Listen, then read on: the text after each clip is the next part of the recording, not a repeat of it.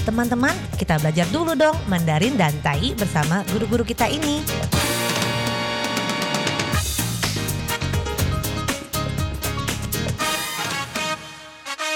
Apa kabar? Tadjahau, saya Maria Sukamto. Tadjahau, saya Ronald. Tageho, apa kabar?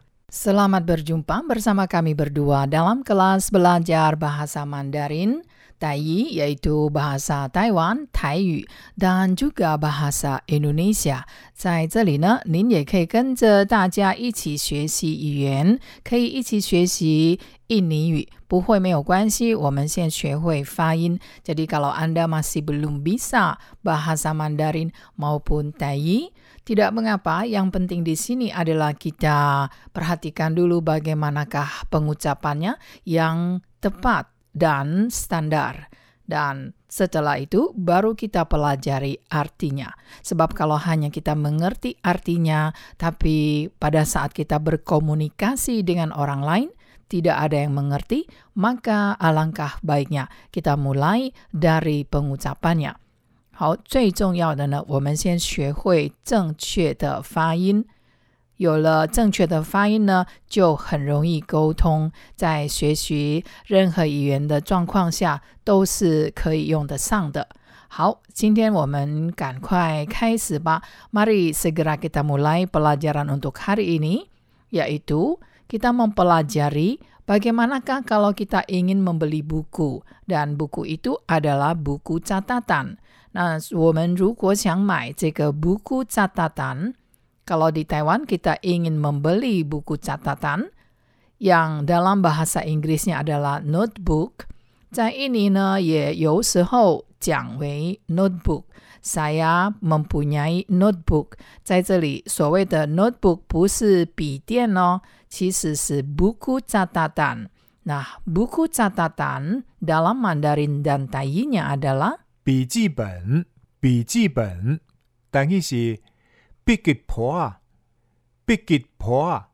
buku catatan。buku 我们记得就是书本，书 buku。buku catatan 就是笔记本，catatan 就是笔记，笔 adalah pena, pen, 记 adalah catat. Jadi catatan dari pena. Nah, buku catatan 就是笔记本。 Nah, tentu saja ada yang bingung. Mengapa namanya pen, bukankah buku adalah su? Ya, memang betul. Di sini, su juga bisa dikatakan supen. Supen adalah buku juga. Jadi, kepanjangan dari sebuah buku adalah supen. Woyo hendo supen itu sama dengan saya punya banyak buku. Jadi di sini bukan biji su tapi lebih indah kalau kita sebut sebagai biji pen sebagai kata buku catatan. 所以这个 buku catatan 笔记本呢，它的印尼文 buku catatan 有时候英文这个 notebook 也变成了印尼语了。tapi di sini 可是在这里这个 notebook 不是笔记电脑哦，不是笔记型电脑，而是真正的笔记本。Baiklah, bagaimana kalau kita mengatakan saya membawa buku catatan ke ruang rapat? Ruang rapat. 如果之前有学过的话呢，我们记得 rapat 就是会议，会议。那 ruang 是一个空间，ruang rapat 就是会议厅、会议室。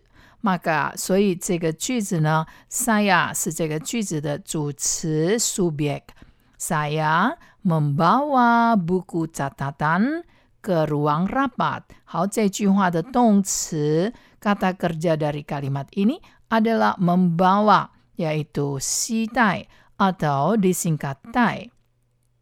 Buku catatan 刚刚学过了 adalah 笔记本. Maka sekarang kalimat ini sudah bisa Anda terka bagaimanakah Mandarin maupun Tainya. Jadi, saya membawa buku catatan ke ruang rapat. 我带笔记本到会议室里。 Saya membawa buku catatan ke ke ruang rapat.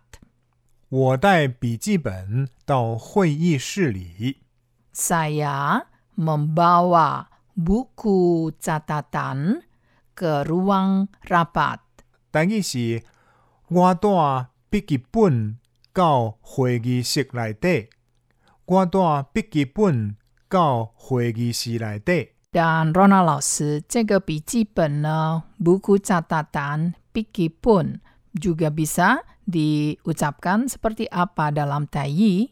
这里的笔记本，我们也可以念成笔记簿啊，笔记簿啊，或者是簿啊。 Jadi dalam Taiyi, pikipun, buku catatan, pijipen juga bisa diucapkan pikipoa Atau hanya berupa buku saja, yaitu poa.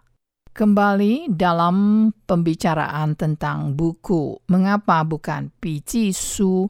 Sebab supen adalah buku juga, pijipen dan juga supen juga adalah buku dan kesatuan dari buku sering memakai pen.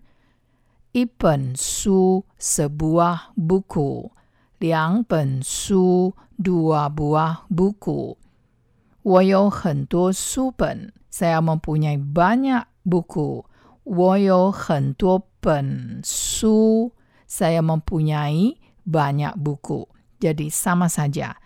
几本书 berapa biji bukunya? 有好多本 ada banyak buku. Jadi pen di sini selain sebagai satuan dari buku juga bisa mewakili buku tersebut. 我有好多本. Saya mempunyai banyak buku. Misalnya saja dalam pembicaraan, 我们在绘画当中呢，saya tadi membeli banyak buku. 我刚才呢买了很多书。Saya tadi membeli banyak buku.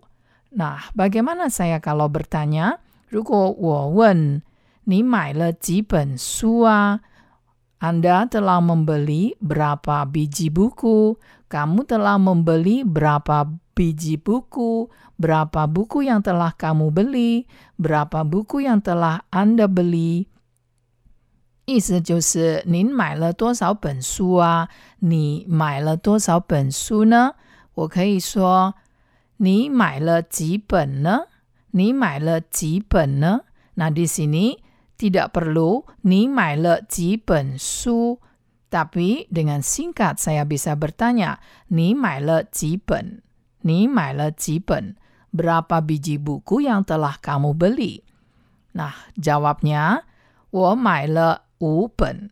Saya telah membeli lima buku. Jadi pen di sini juga sama dengan buku. Nah, teman-teman pendengar, hari ini kita telah mempelajari kata yaitu buku catatan. Buku adalah supen atau su, ipen su sebuah buku, liang pen su dua buah buku. Catatan sendiri adalah biji. Ji adalah kata kerja catat. Ji dongxi adalah mencatat sesuatu. Yong 去记 mencatat dengan pen. Nah, 笔记本 adalah buku catatan yang sama dengan notebook. 在印尼文里面呢，有人讲说 saya lupa membawa notebook，在这里也许他讲的是笔记本哦。这个笔记本呢，不是笔电。Jadi 在印尼文里面，笔电还没有出现之前呢，已经讲这个笔记本就是 notebook，也就是 buku catatan。 Nah, telah kita pelajari tadi，刚刚学过了 ruang rapat，ruang rapat 就是会议室。今天的动词呢，kata kerja hari ini adalah membawa，yaitu 带。Sampai jumpa。好，我们下次见喽，三百军吧。